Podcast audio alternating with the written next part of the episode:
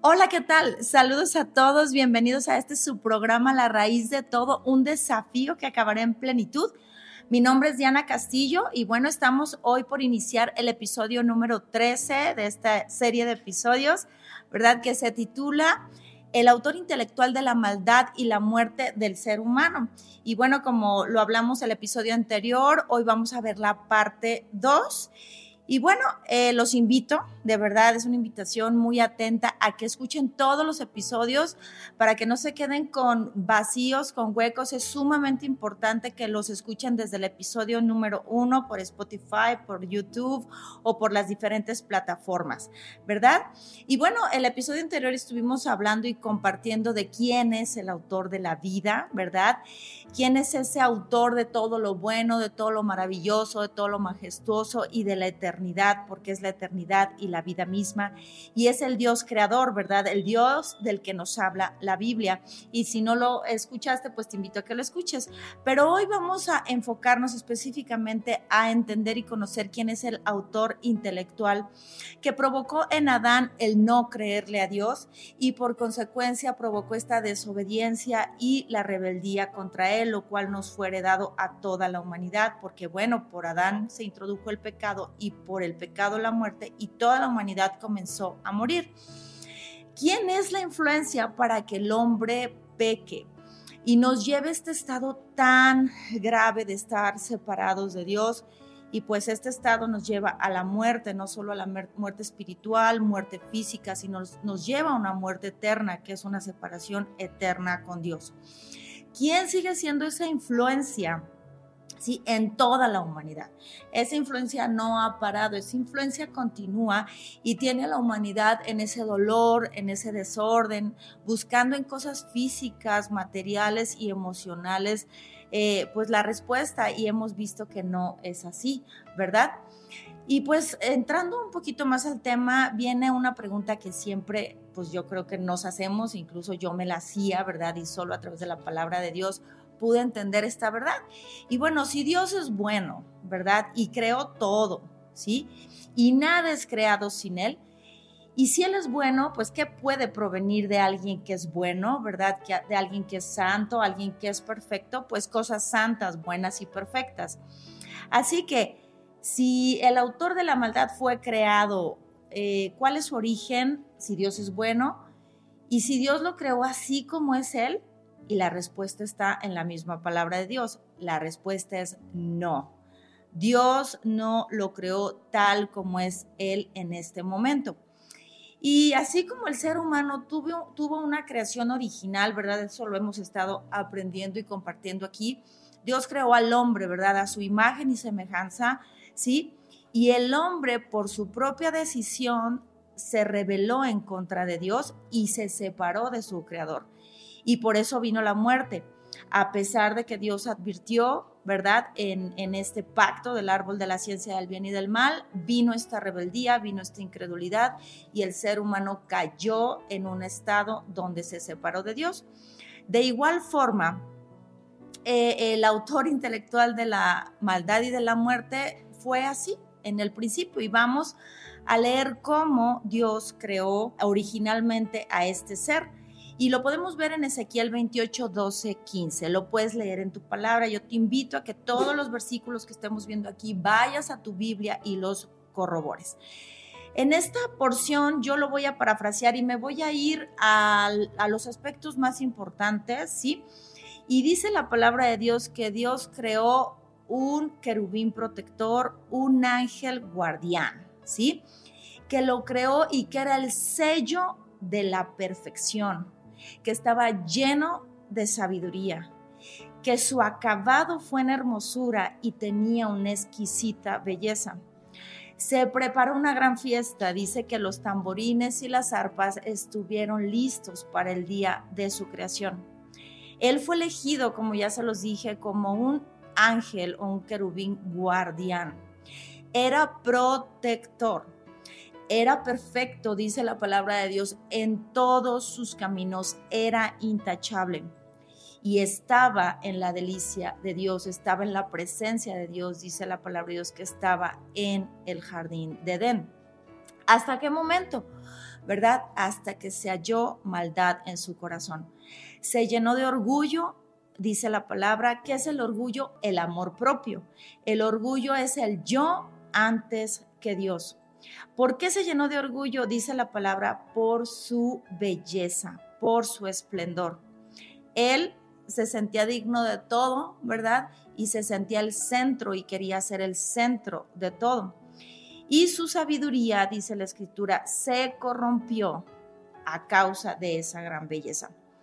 Pero ahorita vamos a ver y entender en este episodio eh, la parte de este autor, ¿verdad? Que no quiere ser conocido. Dios a través de su palabra nos lo muestra, porque vamos a poner un ejemplo. ¿Qué es lo que quiere un asesino, verdad? O una persona delincuente, una persona que hace daño continuamente. Eh, pues quiere mantenerse escondido, ¿verdad? Quiere mantenerse en anonimato, ¿sí? ¿Para qué? Para seguir haciendo daño y para seguir cumpliendo su objetivo de destruir y de dañar. Una persona así o alguien así no le conviene ser expuesto porque va a recibir un castigo, ¿verdad? Y una condena. Y bueno, ¿quién es el que nos da em, esta información? ¿Quién es el que nos advierte, nos informa que nadie lo haría, ¿verdad? Nadie lo hace. Dios a través de su palabra.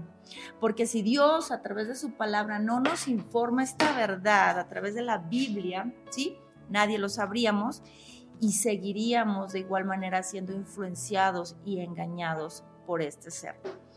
Eh, si el autor de la maldad se conoce en el mundo por generaciones y generaciones, no es nada más y nada menos que por la palabra de Dios. Dios en su amor, eh, porque somos su creación, ¿verdad? Él nos informa de su existencia. Y su existencia está revelada en todos los libros de la Biblia, desde el libro de Job, que está comprobado por las pruebas de carbono, que es el primer libro escrito, ¿sí? Ahí viene este autor de la condenación desde Génesis lo conocemos como la serpiente antigua y en cada libro Dios nos habla de ese enemigo y de los enemigos de Dios. Y cada eh, vez que Dios habla de este tema de enemigo o enemigos, tal vez no sea específicamente el autor, pero son los coautores que están siendo influenciados por este enemigo hasta Apocalipsis. Jesús, el Cristo, habló bastante de él en el Nuevo Testamento. Y quisiera darles un dato curioso cuando estuve armando toda esta parte de, compartir esta información y me causó curiosidad eh, ver el dato histórico de cuándo surgió la Biblia satánica.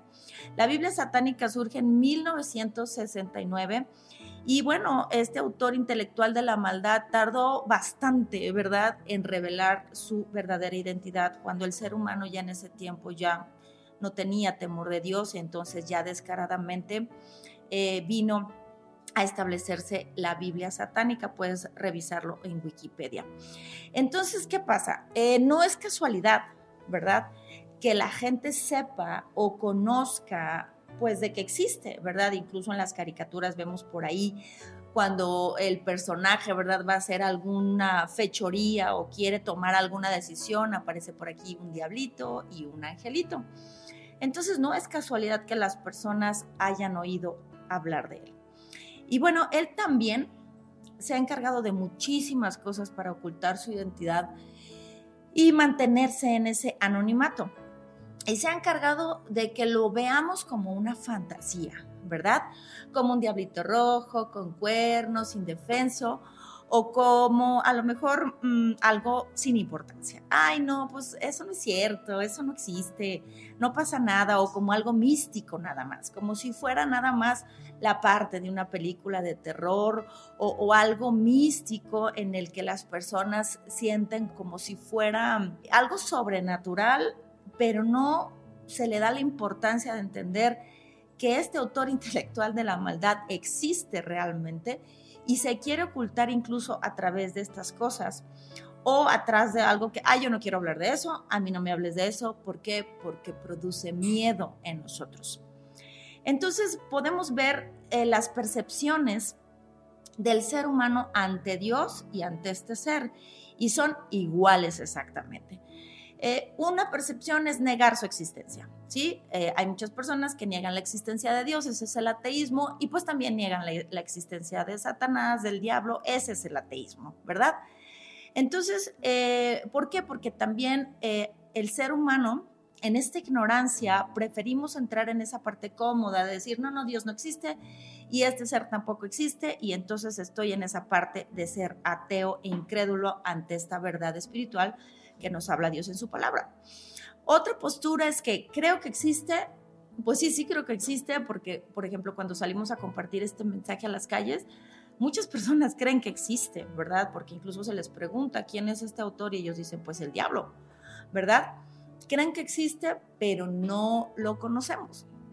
Sí, y, eso, eso también cuando, cuando nosotros en la parte de Dios, muchos creemos que existe, mucha gente cree que existe, pero no conocen a Dios. De igual manera, ante este ser se cree que existe, pero no se le conoce. Entonces, al no conocerlo, no entendemos la magnitud y el alcance que este ser llega a producir en toda la humanidad.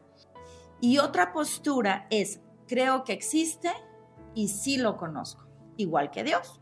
Yo creo que existe Dios, y sí conozco a Dios. Entonces, de igual manera, podemos creer que existe y conocerlo y conocer sus estrategias y sus maquinaciones para separar a la humanidad de Dios y cumplir su objetivo, que es llevarnos a la muerte. Es lo mismo, ¿verdad? Con Dios y con este ser es exactamente lo mismo. Y Dios, en su palabra, así como Dios como lo hablamos en el episodio número 2, que Él a través de los nombres revela sus atributos, ¿verdad? Que Él es todopoderoso, que Él todo lo siente, que Él todo lo puede, que es inmortal, que es santo, eterno, etc.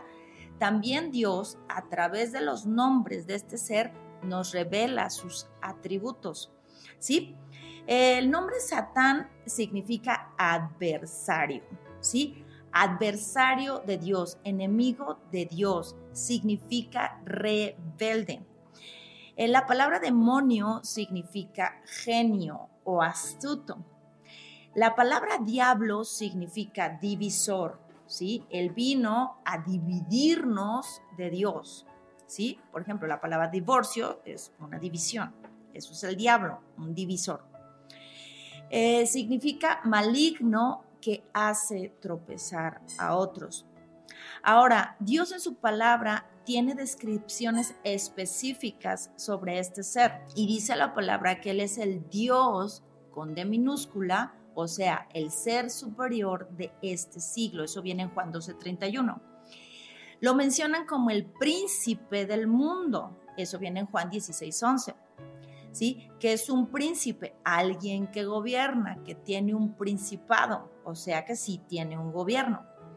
También se menciona en la Biblia, en Hebreos 2.14, que Él tiene el imperio, o sea, el poder, ¿sí? De la muerte. El dueño, ¿sí? De los reinos que le fueron entregados. Eso lo encontramos en Mateo 4, 8, 9. Aquí estaba tentando al Hijo de Dios en el desierto. Y le dijo, si postrado me adorares, te entregaré los reinos que me fueron entregados. Entonces es el dueño de los reinos de la tierra. También en Job 2.1 se le conoce como el acusador. En Hechos 26, 18 como el gobernante de las tinieblas y en Job 41, ¿sí? Uno como el leviatán. De hecho, eh, indagando un poquito en lo de la Biblia satánica, tienen un libro que se llama El leviatán. Bueno, y para entender un poquito de lo que sucedió en el corazón, ¿verdad? De este querubín, de este ángel que fue creado hermoso, precioso, eh, eh, eh, que estaba lleno de sabiduría, que era el sello de la perfección y que habitaba con Dios, para entender un poquito lo que sucedió, cuál es la maldad, porque dice la palabra de Dios que se halló maldad en su corazón. Entonces tenemos que entender ahora qué es la maldad, ¿sí? ¿Por qué? Porque muchas veces escuchamos la palabra maldad y como nos sentimos tan buenitos, ¿verdad? Ya hemos visto las evidencias obvias de la realidad humana y de cómo somos realmente. Eh, la maldad muchas veces la, la, asociamos con una persona que viola, que mata, que, que trafica drogas, que trafica órganos, y lo vemos como así como muy grande, que de eso también Satanás se ha encargado de hacernos creer que solo esa es la maldad. Pero en realidad la maldad eh, lo dice claramente la palabra de Dios en Isaías 14 del 12 al 15, lo puedes verificar en la Biblia. Y dice la palabra de Dios que Él quiso ocupar el lugar del Altísimo. ¿Sí? Y lo voy a leer, dice que cómo caíste del cielo, estrella luciente de la mañana. Él se menciona como que era un hijo de día, del día, no era un hijo de las tinieblas, pero terminó siendo de las tinieblas y dice la palabra que fue cortado, ¿sí? De la presencia de Dios, fue arrojado a la tierra, fue expulsado. Después de haber sido un protector, terminó siendo un destructor.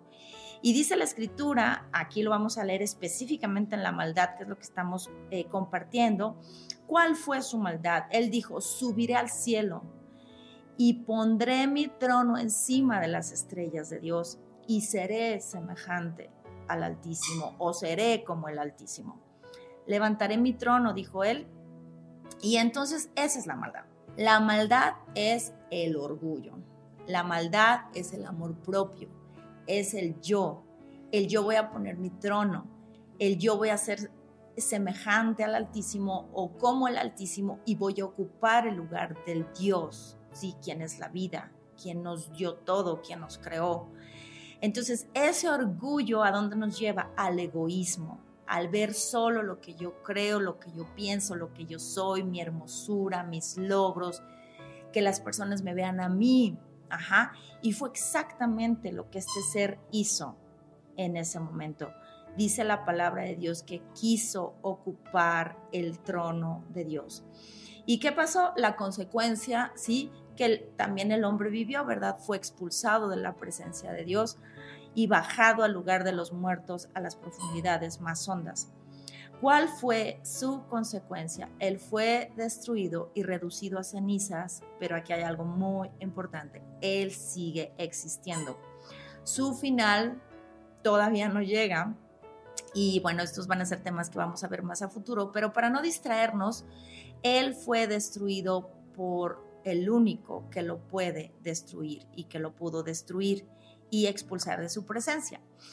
Podemos ver en Apocalipsis 12:9 que este gran dragón, así es como Dios lo describe en la palabra, la serpiente antigua de Génesis 3, ¿sí? Diablo, que significa divisor, o Satanás, rebelde, adversario de Dios, dice la palabra de Dios que le engaña al mundo entero, ¿sí? Y que fue lanzado a la tierra junto con todos sus ángeles. Entonces dice la palabra que él hizo contrataciones y que deslumbró a otros ángeles con su belleza y creyeron que iba a poder ocupar el lugar de Dios y fueron engañados junto con él, lo cual fueron expulsados también, ¿verdad? Igual que él. Por eso cuando estaba preparando esta enseñanza, eh, recordé la porción donde Jesús llega a la región de los Gadarenos y se encuentra un gadareno donde dice la palabra de Dios que estaba endemoniado y que incluso los demonios le reconocen, ¿verdad? Y le dicen, ¿qué tienes con nosotros, hijo de Dios, hijo del Altísimo? Y, ellos piden algo, ¿verdad? Y, y él les pregunta, ¿cómo te llamas? Y ellos contestan, legión. Una legión constaba de muchísimos soldados romanos. Entonces Jesús permite y, ellos le dicen, por favor, déjanos ir a estos cerdos. Y él les da permiso y le dice, ok, vayan. Y los voy a dejar con la curiosidad de este pasaje para que lo investiguen, búsquenlo como Jesús y el endemoniado Gadareno, para que ustedes vean la cantidad de demonios que tenía este hombre. Entonces, realmente dice la palabra de Dios que una tercera parte de las estrellas, de los ángeles, fueron engañados por este ser que sigue siendo sabio, ¿verdad? Porque dice la palabra de Dios que era sabio, que tenía la sabiduría, pero esta sabiduría se corrompió y se hizo y se convirtió en maldad y en astucia para engañar a las personas. En Efesios 2.2 dice la escritura que vivían en pecado igual que el resto de la gente, obedeciendo al diablo el líder de los poderes del mundo invisible, quien es el espíritu que actúa en los que no quieren obedecer a Dios. Entonces aquí la palabra de Dios en el Nuevo Testamento nos está hablando de este diablo, de este divisor, de este Dios de este siglo, ¿verdad? Que él actúa en lugares invisibles, no lo podemos ver, no lo podemos tocar, pero Él está operando en donde dice la palabra que en el corazón, en el alma, en la psique, en la mente de los que no quieren obedecer a Dios. Y bueno, aquí vamos a ver una porción importante, eh, retomando un poquito la parte del autor, autor intelectual y coautores, ¿verdad? De lo que estuvimos aprendiendo y compartiendo en el episodio anterior. Y Jesús dijo, en Juan 8:44. Aquí Jesús estaba hablando con los verdaderamente eh, eh, hijos de promesa, o sea, con los descendientes de Abraham, Isaac y Jacob del pueblo de Israel, aquellos a los que Dios les entregó el pacto del Cristo, del Mesías. Y con esto se estaba hablando Jesús, ¿verdad? Y entonces Dios, eh, a través de su palabra, nos explica que este era el pueblo elegido por Dios para que viniera el Mesías para salvar a toda la humanidad. Pero ellos tenían la revelación de Dios, ellos conocían los mandamientos de Dios, ellos lo tenían porque lo vivían todos los días. ¿Qué podíamos esperar nosotros que no conocíamos nada y que no teníamos nada? Y a estas personas Jesús les dijo algo súper importante. Si Dios fuera su Padre, ¿sí? Ustedes me amarían porque he venido a ustedes de parte de Dios. No estoy aquí por mi propia cuenta, sino porque Él me envió. ¿Por qué no pueden entender lo que les digo? Es porque ni siquiera toleran oírme. Pues ustedes son hijos de su padre el diablo y les encanta hacer las cosas malvadas que él hace. Él ha sido asesino desde el principio y siempre ha odiado la verdad porque en él no hay verdad. Cuando miente, actúa de acuerdo a su naturaleza porque es un mentiroso y el padre de la mentira. Por eso, dijo Jesús, es natural que no me crean cuando les digo la verdad. Entonces aquí está hablando Jesús el Cristo, el Cristo es la imagen visible del Dios que no podemos ver. Aquí está hablando Dios, ¿sí? A través de su Hijo diciéndonos esto. Y está describiendo y está diciendo, ustedes son hijos de su padre, el diablo, y vamos a ver la parte del autor intelectual y coautores de lo que nos ha hecho partícipes, ¿verdad? De la maldad. Entonces, ¿cuál es la identidad de Satanás, el diablo, la serpiente antigua? Él es malvado, él no se tienta el corazón, él realmente es un asesino, él no viene a causarte problemitas físicos o problemas emocionales, ciertamente Él usa todo eso para matarte, pero para matarte espiritualmente y para matarte eternamente, separarte de Dios. Él odia la verdad, Él odia a Cristo, Él odia a Dios, ¿sí? Porque dice la palabra de Dios que Él es el padre de la mentira, o sea, es el autor de la mentira, Él tiene la autoría de la mentira y la mentira es lo opuesto a la verdad. Y Jesús dijo, yo soy el camino, yo soy la verdad y yo soy la vida. Entonces, él odia al Creador, ¿sí? Eh, ¿Por qué? Porque él quiso ser como el Creador y pues no, absolutamente nadie podemos ser como el Creador. Dios es Dios y tiene un lugar que a nadie le pertenece porque hablamos de los atributos que no fueron transmitidos a nadie y hablamos de su omnipotencia que Él todo lo puede, omnisciencia que Él todo lo sabe y omnipresencia que Él está en todos lados. Y esos atributos no los compartió con nadie, ¿sí? Y entonces este autor de la maldad y la muerte quiso ser como el creador y quiso ocupar su lugar, fue destruido, fue arrojado, entonces ¿qué atacó? Atacó al ser humano que fue hecho a imagen y semejanza del mismísimo creador. Entonces hablábamos de la autoría, que la autoría es el autor principal, la persona que realiza la creación intelectual y quien lleva a cabo la idea, ¿verdad? pero utiliza muchas veces a otras personas para que lleven a cabo lo que él quiere como instrumentos, ¿correcto? Ya sea para hacer el bien o ya sea para hacer el mal, pero en este caso, él es el padre de la maldad, él es el padre de la muerte y él es el padre de la mentira. Por eso Jesús dijo que él es el padre de la mentira. Padre, habíamos visto que es al que perteneces o quien te fecunda. Él, por eso Jesús habló con ellos y les dijo, ustedes son hijos del diablo y les encanta hacer las cosas malvadas que él hace. Entonces, cuando nosotros hacemos lo que Él nos dice, cuando nosotros hacemos lo que Él hace, entonces automáticamente le pertenecemos a Él y Él fecunda, podríamos decir, en nosotros ese pecado y esa maldad. ¿Sí? Entonces, la palabra autoría ya tiene un poquito más de sentido, ¿verdad? Para nosotros cuando entendemos la palabra Padre. Ya sin verlo religiosamente, como imaginando a Dios como el Padre, como lo pintan por ahí, ¿verdad? Que es absolutamente absurdo, ¿verdad? Porque también de eso se ha encargado Satanás, de pintar a Dios como un viejo barbón y sin fuerza, ¿verdad? Padre es, significa que Él es el creador y el autor de su creación. Dejamos de verlo religiosamente como siempre nos lo enseñaron. Entonces, ahora vamos a, la palabra coautor, ¿sí? Somos los que colaboramos con el autor principal y contribuimos en su trabajo, ¿sí? Ahora podemos entender que cuando Adán pecó, cuando Adán le creyó a la serpiente antigua, Adán peca, entonces se convirtió en el coautor de la maldad y la muerte. En 1 Juan 5, 19 vemos, porque dice la palabra, sabemos que somos hijos de Dios y que el mundo que nos rodea está controlado por el maligno. Pero aquí vamos a enfocarnos en la parte de que el mundo que nos rodea está controlado por el maligno. Entonces no podemos tomar a la ligera este tema, ¿sí?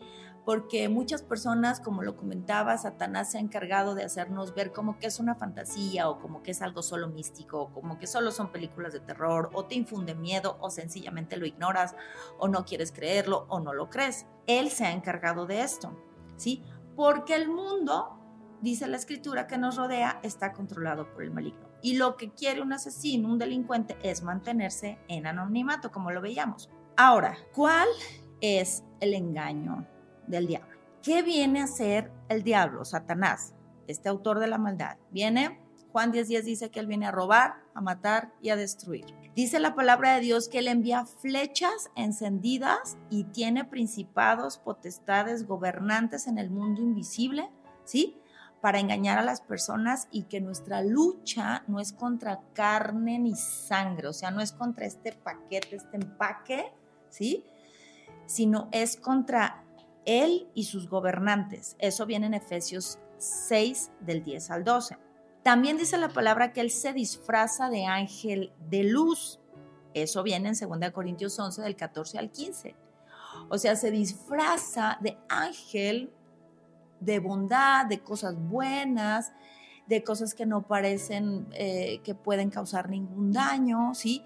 Se disfraza de religión, se disfraza de filosofía, se disfraza de cosas lindas, se disfraza de buenas obras, se disfraza de yo soy bueno, se disfraza de muchas cosas, ¿verdad? Para que no sea descubierto. O sea, pone una careta que no es la verdadera. ¿Qué hace también en 1 Pedro 5, 8? Dice la escritura que él está buscando y que está como león rugiente buscando a quien devorar.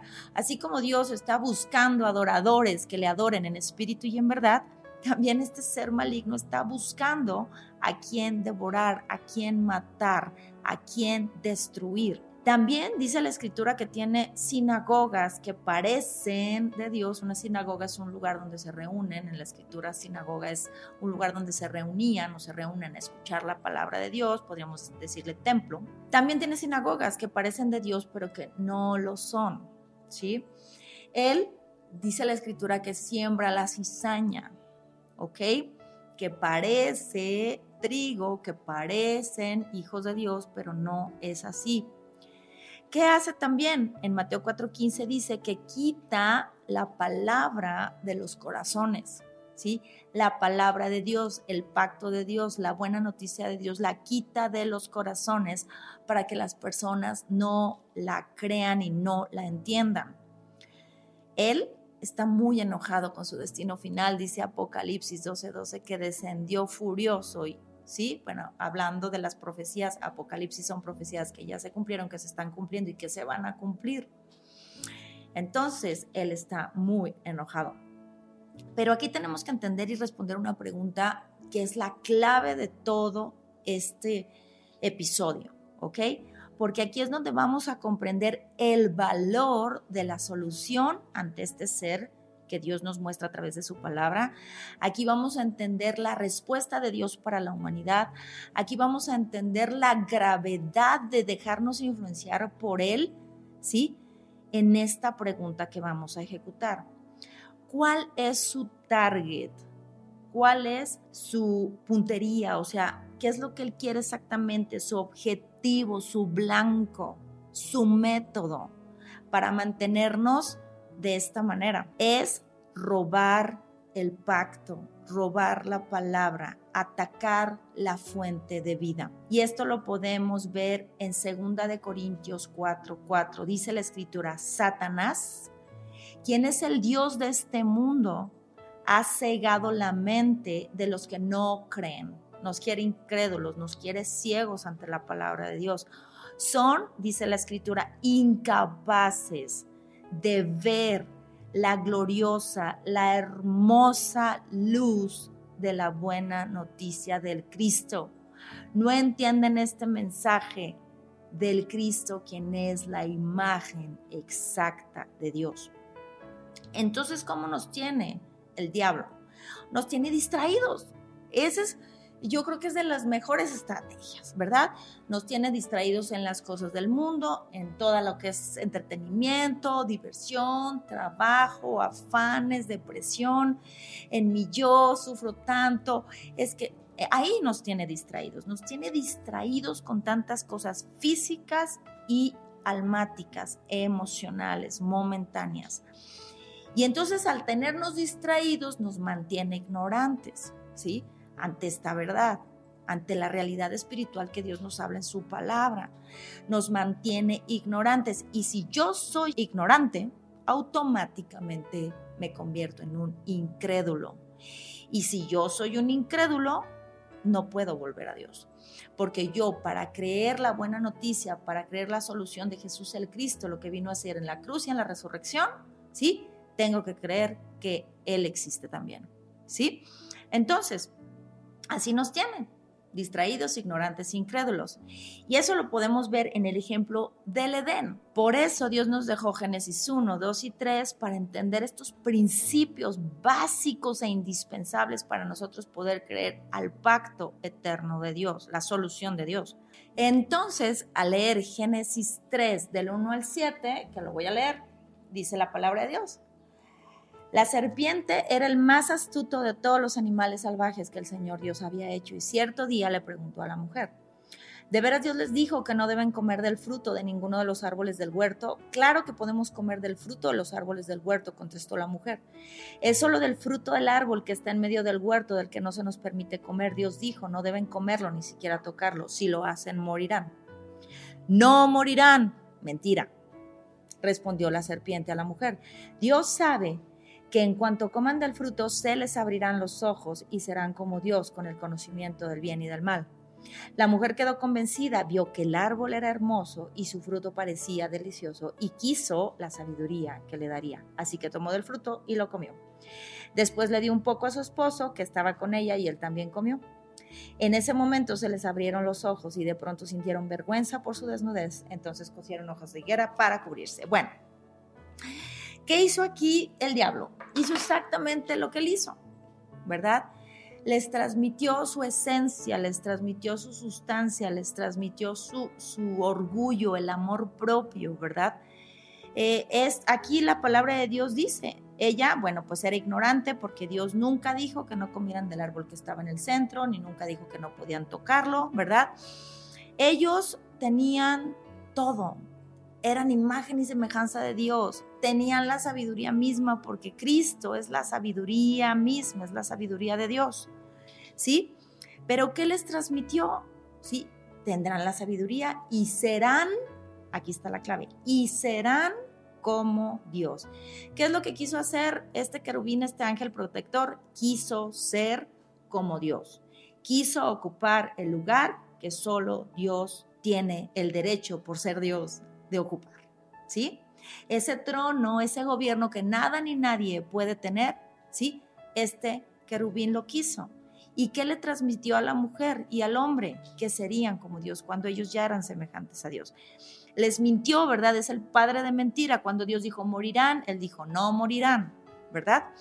Entonces aquí podemos ver que él usó los sentidos, usó la parte física, usó la parte emocional, ¿verdad?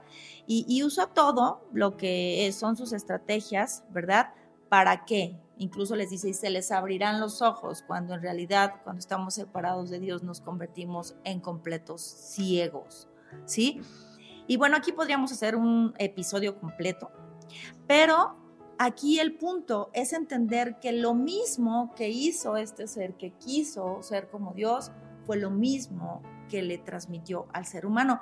Entonces, ¿qué hizo el ser humano en ese momento? ¿Sí? Nos convertimos en coautores de esta maldad. Entonces la maldad no es este, traficar órganos, ¿verdad? O, matar niños o, violar mujeres. O, sí, ciertamente esos son frutos y es el fruto de la maldad del corazón del hombre. ¿Sí? Pero también hay maldad como el orgullo, la soberbia, la jactancia, la vanagloria, este, el, egocentrismo, toda esa parte del, que, que es como que no es maldad, empieza en el orgullo en el amor propio, en el yo, en no se trata de Dios, se trata de mí. Yo soy el centro del universo, ¿sí? Mi corazón no me va a engañar. Ahí está el orgullo, viene el egoísmo y vienen todos los pecados éticos y morales a la humanidad, infringimos la ley moral de Dios. Entonces aquí vemos que al ser coautores, ¿sí? Del autor intelectual de la maldad, contribuimos con él, toda la humanidad hemos contribuido con él, ¿sí? Y vimos en otros episodios que Adán cometió el mayor genocidio. Él mató a todo el género humano y eso lo vemos en Romanos 5:12. Dice que por Adán se introdujo el pecado y por el pecado la muerte y todos comenzaron a morir. Entonces somos coautores, ¿sí? De esta muerte eterna. Dios nos dio la vida, pero nosotros elegimos de cierta manera por pecar y darle la espalda a Dios, la muerte. Por eso tenía que venir aquel que dice Romanos 5, eh, ¿verdad? Que por Adán entró el pecado, que por un solo hombre entró el pecado, pero por otro hombre entró la vida eterna y el perdón. Ese es Jesús, el Cristo que viene a destruir las obras del diablo. Entonces, Adán fue el instrumento de la idea grandiosa de querer ser como Dios. Y como no se puede ser como Dios, nadie puede ser como Dios, ¿sí? Ante esta influencia, como lo veíamos la vez pasada, ningún ser humano nos puede ayudar, ni tu papá, ni tu mamá, ni tus hermanos, ni tus amigos, ni el psicólogo, ni el maestro, ni el presidente de México, nadie, porque todos absolutamente estamos bajo esta influencia. ¿sí? En nuestras fuerzas no podemos hacer nada, nacimos ignorantes e inconscientes. ¿Quién nos ayuda? ¿Quién nos ayudó y nos salvó de esto? Dios mismo, el autor de la vida y el soberano que está sobre todo gobernante, potestad y autoridad, ¿sí? Porque Él es el dueño de todo. ¿Qué hace Dios a través de su palabra? Nos saca de la ignorancia, que es donde nos quiere Satanás, ¿verdad? Ahora nos hace conscientes a través de su palabra. Él nos va explicando cómo este Satanás opera para que yo siga en mi pecado de incredulidad, pecado ético y moral y esté separado de Dios. Dios nos hace conscientes, Dios renueva nuestro entendimiento y renueva nuestro corazón a través de su palabra. Sin la palabra somos incapaces porque nacimos inconscientes e ignorantes de esta verdad, ¿sí? Y si no lo sabemos y lo conocemos, mucho menos somos capaces de creerlo. Entonces, ojo, si Dios no nos advierte y nos informa, nadie lo haría y nadie lo va a hacer, ¿sí? Y al final de todo, seguiremos siendo influenciados y engañados y terminaremos muriendo. Entonces, por eso, Cristo, Jesús, es el Salvador. Él nos salva de esta influencia a través de la obra del Cristo, que eso lo vamos a estar viendo más a profundidad. Pero ¿qué nos dice Dios a través de su palabra? Que nos surge salir de esta ignorancia y entender, ¿sí? Que la Biblia no es un libro de religión o un libro de moralidad, ¿sí? Sino que es la palabra de Dios para el ser humano que cayó. Es la historia de la redención de la humanidad completa, desde Adán hasta el último ser humano antes de que Cristo regrese. Solo en la Biblia podemos encontrar la respuesta al problema fundamental del hombre, que son tres aspectos. Estamos separados de Dios por nuestro pecado y la influencia de Satanás. Entonces vamos a poner un ejemplo. Cuando a ti te llega una carta, ¿sí? No empiezas a leerla desde el final y terminas en el principio, ¿correcto? La Biblia tenemos que entender el principio, por eso el Génesis, el libro Génesis significa el principio de la creación o el principio de todas las cosas. No podemos em, eh, leerla en Apocalipsis porque no vamos a entender nada, ¿sí? Entonces, cuando nosotros recibimos una carta, la leemos desde el principio y del contexto general con el propósito por el cual fue enviada esa carta. Cuando leemos la Biblia, como ya lo hemos compartido, es la voz de Dios escrita, es Dios hablándonos, es Dios explicándonos, es Dios dándonos ese mapa, como cuando estás perdido y no sabes qué hacer y no sabes de dónde vienen tantos problemas porque me siento vacío, porque me siento en desorden, porque no encuentro la salida, porque tengo pensamientos suicidas. ¿Por qué? ¿Por qué? ¿Por qué? ¿Por qué? Porque es la Biblia, la palabra de Dios que nos da ese mapa en nuestro estado espiritual perdidos de la presencia de Dios. Por eso Jesús dijo que somos como ovejas sin pastor, ¿sí? Que nos perdimos. Él vino por los perdidos, ¿sí? Entonces Satanás se encarga de que la Biblia lo veas como un libro más, como un libro, pues sí, por eso la Biblia es el libro más controversial. Es el libro más amado y es el libro más odiado. Es el libro más leído, pero es el libro más criticado. Es el libro que han buscado la manera de desacreditarlo y muchísimos que no lo han intentado, gracias a Dios, han creído esta verdad. ¿Sí? Satanás se encarga de eso, de que lo veamos así, y de que la, gente prefiera entretenimiento, ¿verdad? Está alimentando, alimentando la parte bios, la parte física, la parte material, ¿sí? Alimentando el alma, alimentando la parte emocional, la parte de los sentimientos, la parte de las sensaciones físicas, la parte del psique del ser humano, que eso lo vimos en un episodio anterior. La gente prefiere libros diferentes, ¿verdad? ¿Sí? de motivación, de tú eres el mejor, de tú lo vas a poder lograr, pues sí, eso es lo que Satanás se encarga de meternos en la mente a través de todo esto, de la motivación, del amor propio, eh, libros de psicología, libros incluso, ¿sí? que hablan de Cristo, que no tienen el fundamento del pacto de Dios y la respuesta de Dios en la solución eterna. ¿Sí? Viendo todo esto, entendemos que Satanás está detrás de todo esto para que no le creamos a Dios, no conozcamos su palabra, y pues no estemos en el pacto eterno. Él provocó que entrara el pecado a la humanidad, lo que significaba la separación eterna de Dios. Y nos hizo desechar a Dios, eh, provocó en nosotros que fuéramos independientes de Dios. Cuando Jesús dijo algo, que separados de Él no podemos hacer nada.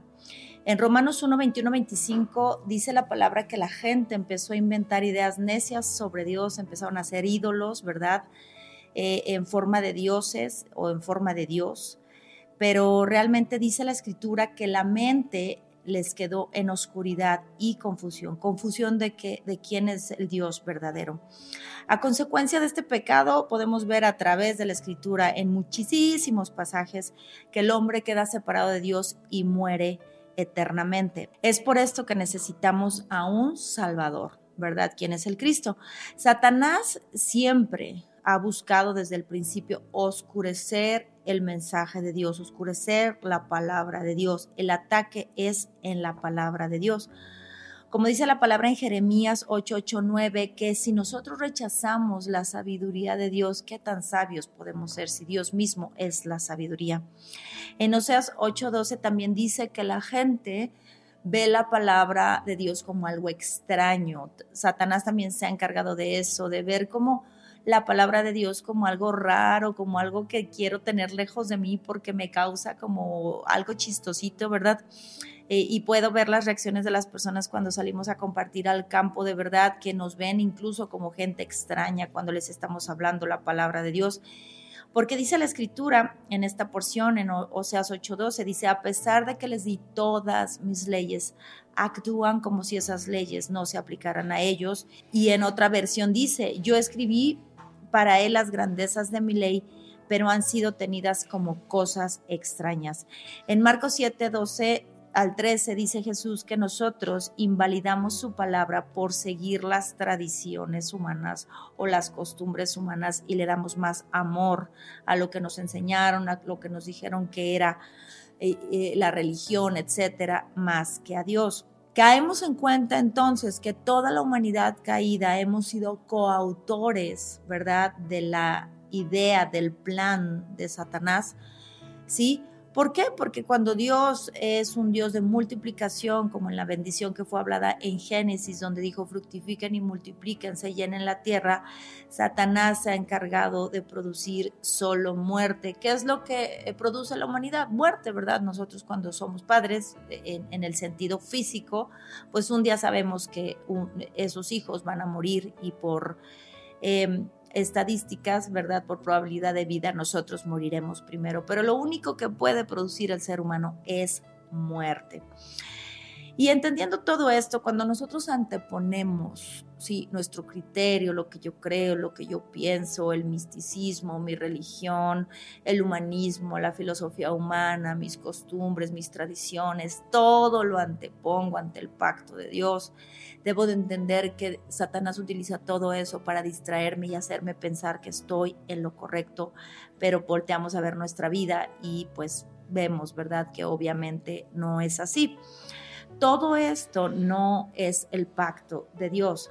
Nada de esto me hace libre de la influencia de Satanás que me hace pecar y rebelarme y desobedecer a Dios. Más bien Satanás lo utiliza efectivamente para distraerme de la palabra de Dios, eh, porque esto no me puede salvar de su influencia.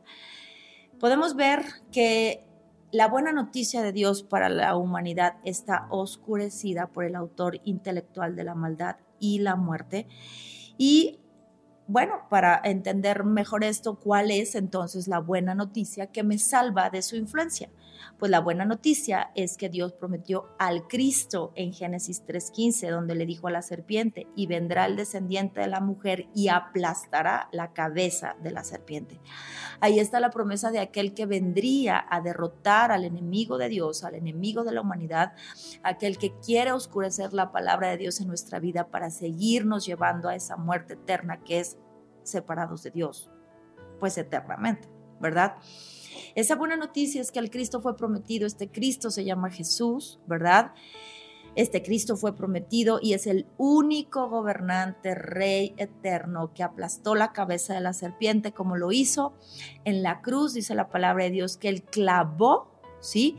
El acta de todos los cargos que estaban en nuestra contra y avergonzó a autoridades gobernantes y potestades del mundo invisible, los, los avergonzó y nos dio la victoria. ¿Y cómo nos dio la victoria sobre la muerte? Él resucitó al tercer día y nos dio esa victoria a cada uno de los que creemos en Él. ¿Cómo aplica esto en mi vida? Que antes, ¿verdad? Yo pues no conocía esta verdad no obedecía a Dios, era una hija del diablo, pero ahora, aunque se oye fuerte, pero ya entendimos, ¿verdad?, lo que significa ser el autor o la autonomía de, de, de una creación o ser el padre de algo, ¿verdad?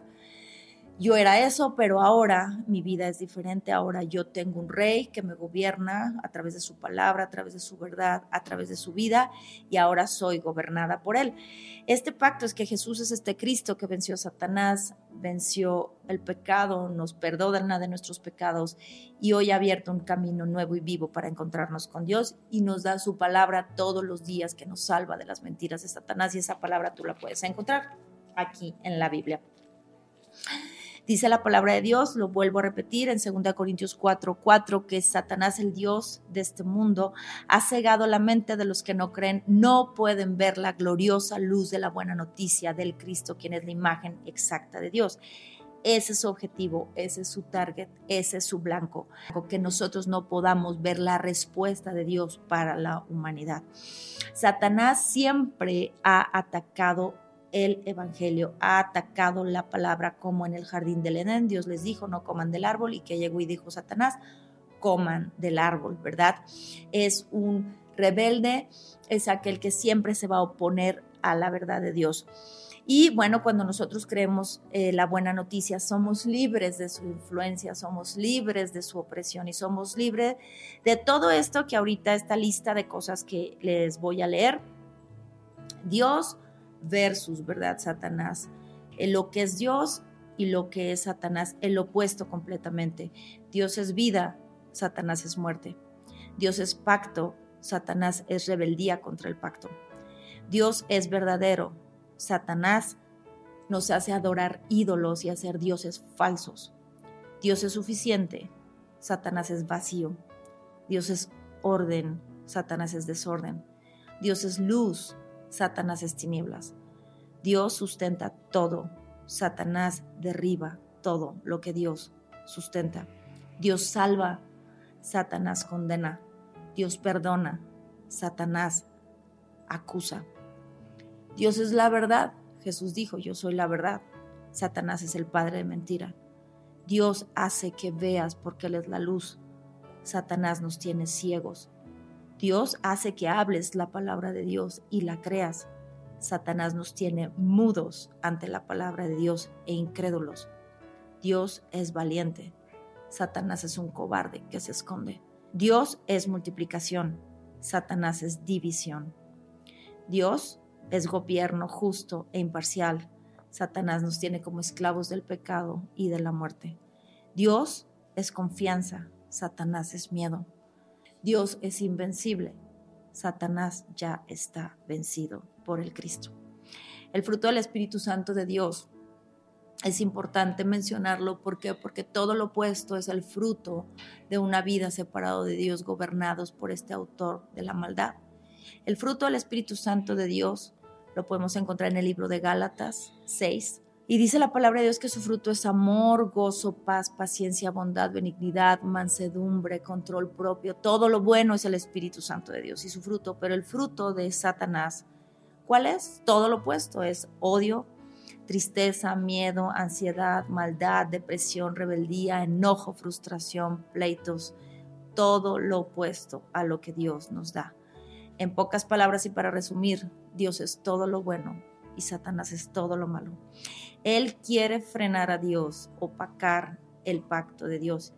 Y quiero decirles algo muy importante, no se trata de cuánto te esfuerces o de cuántas cosas buenas tú hagas, o de cuán trabajador seas, o de cuán buen padre seas, etcétera. No se trata de eso, no se trata de tu esfuerzo. Recuerda que esto es un problema espiritual que no podemos ver y que somos incapaces de resolver por nuestras propias fuerzas humanas, porque Satanás, como lo leímos, es el espíritu que actúa en el corazón de los que se niegan a obedecer a Dios y Él nos quiere fuera del pacto de Dios.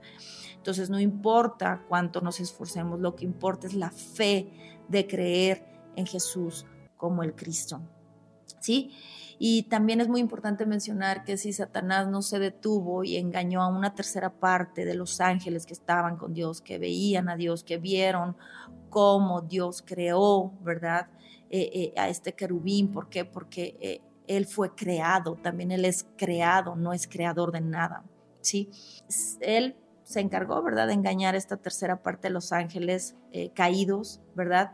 Eh, engañó a Adán y a la mujer que estaban con Dios, que caminaban con Él, que oían su voz. Engañó al pueblo de Israel, el cual Dios eligió para que su Cristo, para que el Cristo viniera a través de ese pueblo de Israel engañó a los discípulos de Jesús, ¿verdad? Ahí tenemos el ejemplo de Pedro en el capítulo de Mateo 16. Engañó a las iglesias del primer siglo, que fueron las iglesias que fueron testigos oculares del Cristo, a los corintios, a los gálatas. Engañó a cinco iglesias eh, que son testificadas en el Apocalipsis. Engañó y engaña a toda la humanidad. ¿Qué puedo esperar yo si él también eh, vemos en Mateo 4 que tuvo la osadía y la astucia de creer y pretender engañar al Hijo de Dios. ¿Verdad? Con la misma palabra de Dios. Y bueno, pues ya concluimos con este episodio. Eh, yo veo, ¿verdad? Cuando reviso el contenido ya veo que al final ya estoy un poquito cansada, ¿verdad? Empiezo como muy eufórica y entusiasta y al final ya se me empieza como a, secar la boca.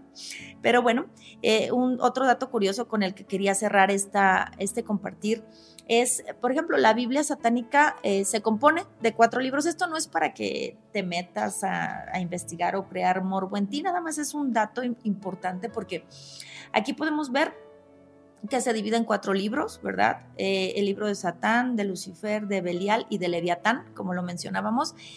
Pero, ¿cuál es su, eh, su doctrina? Desafiar los mandamientos de Dios y la regla de oro. Estos mandamientos que nos hacen, ¿verdad? Los primeros cuatro que representan o manifiestan el amor hacia Dios y el reconocimiento hacia Dios, absolutamente la dependencia hacia Dios, ¿sí? Y los mandamientos del 5 al décimo son esos mandamientos que Dios nos, nos, marca para amar a nuestro, a nuestro prójimo y nos protegen del prójimo pecador y protegen al prójimo de mí, que soy pecador también.